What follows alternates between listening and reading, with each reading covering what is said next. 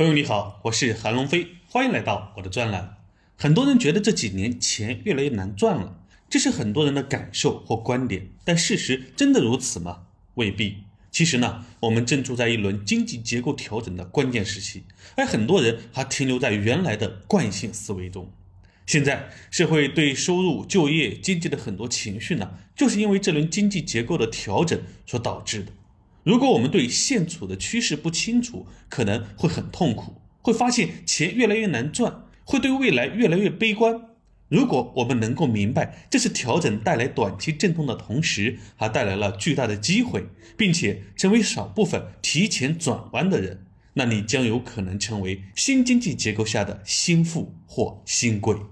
这也是我们未来十年工作择业不得不知的趋势。我们首先要知道政治对经济的影响，尤其是生活在中国特色社会主义国家，我们是社会主义政党，党始终代表的是人民的根本利益，并且提出了未来的经济发展要兼顾效率与公平，接下来的目标要实现共同富裕，这些政策非常重要，为接下来的经济和社会发展指定了大致的方向。所以，只有知党性、懂政策，才能谋发展。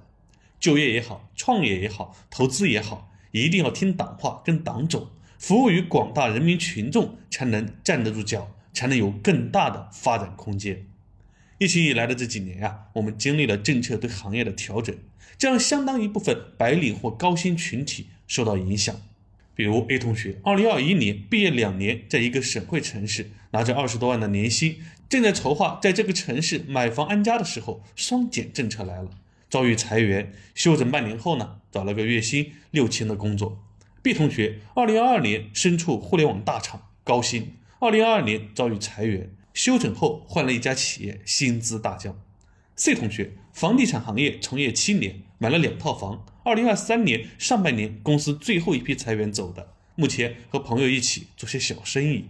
这些是 K 十二教育、互联网、房地产行业从业人员受政策影响的缩影。两个涉及人民身上的三座大山，一个涉及垄断，是国家政策主动调控的结果。这带来的影响是，对内这些人收入大幅降低，高房贷支出无以为继；对外，原本是身边亲朋好友的高收入榜样，如今成为了经济不好、收入下滑的代言人，让身边人更有落差的感受到如今钱不好赚和经济的含义。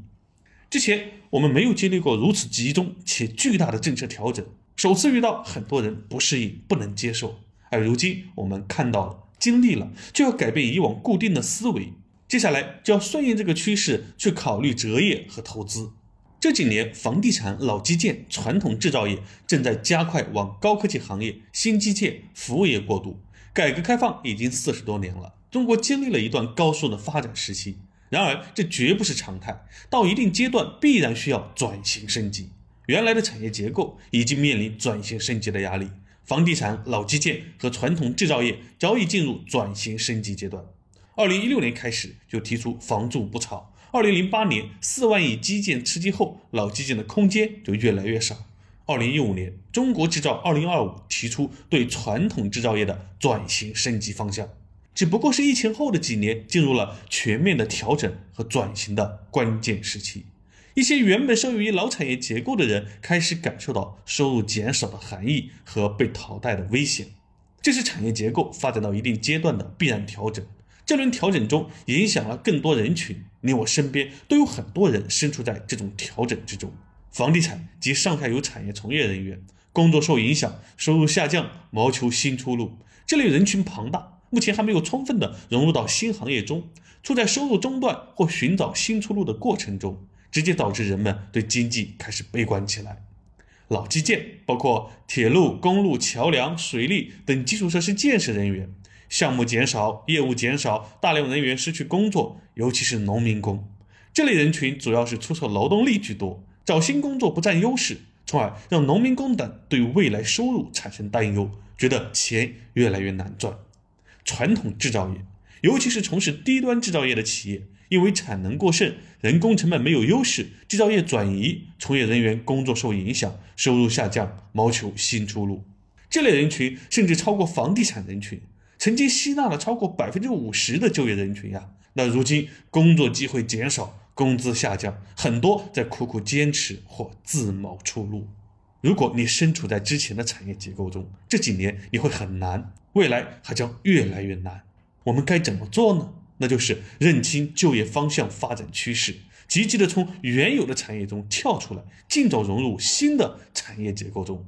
其实啊，不是这几年钱越来越难赚了，而是世道变了。之前赚钱的经验、谋生的技能突然不好使了。如果不去顺应趋势，改变之前的经历塑造的固有思维，必将遭到淘汰。如果你比其他人调整得快，你会发现这几年都说经济不好，钱难赚，但就是有一些人赚钱越来越容易。比如贾同学，直播带货公司从事运营，很多工作和猎头主动找上门来挖他。乙同学。普通二幺幺大学刚毕业，收到来自美团、字节、华为、京东、科大讯飞等十几家公司的 offer，入职薪资普遍在二十五万到三十五万之间。同学呢，也大多是类似情况。丙同学回乡创业养殖十一年，二零一九年前很艰难，搭上了自媒体的发展，这几年生意越来越好，买了一套房、两辆车，一辆奥迪，一辆奔驰。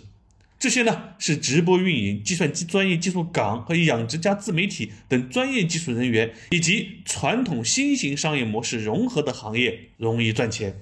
从这里我们能看到，有专业技术越来越吃香，能把传统业务和新商业模式融合，创新服务流通环节也能够带来新的增长点。这只是我们身边的一些个例和部分人群的缩影。我们需要从大的产业结构趋势来看，才能够看到更大的趋势和机会。从大的产业结构来看，我们知道了房地产、老基建、传统制造业正在往高科技行业、新基建、服务业方向转型。高科技行业，比如光伏行业、新能源电池行业、芯片行业、AI 人工智能行业、大数据、云计算、生物工程等行业，近几年越来越赚钱，人员工资基本都在二十万以上。新基建中的五 G 通信行业、特高压行业、互联网安全、安防等行业也越来越赚钱。服务业中，衣食住行服务、居家服务、娱乐服务、育儿服务、养老服务、教育服务、咨询服务等也越来越有机会。以上才是就业方向发展趋势，是我们就业择业的主要考虑方向。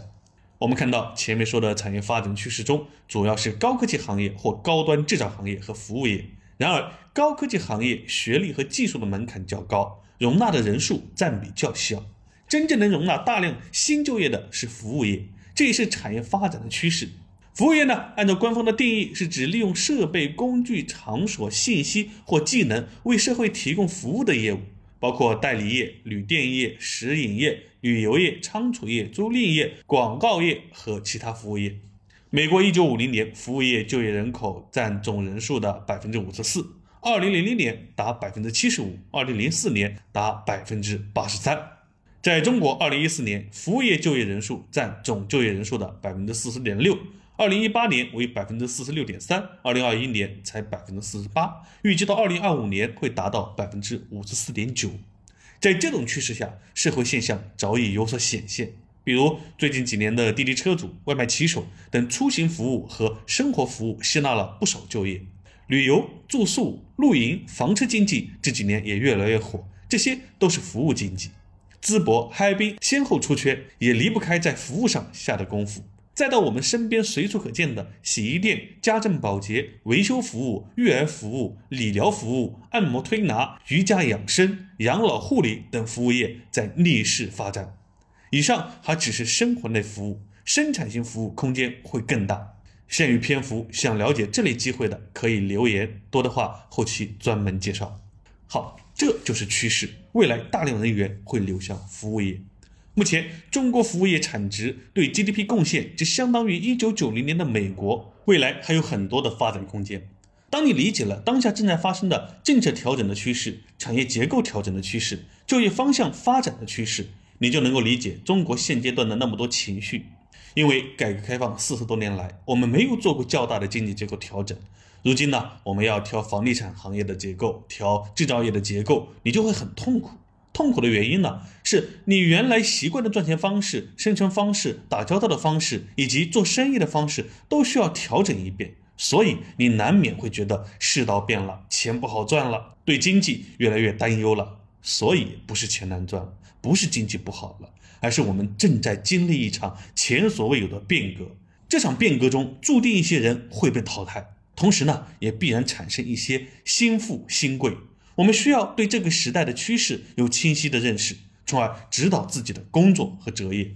在时代面前，我们每个人只需顺势参与并积极创造。记住，从来都不是英雄造时势，而是时势造英雄。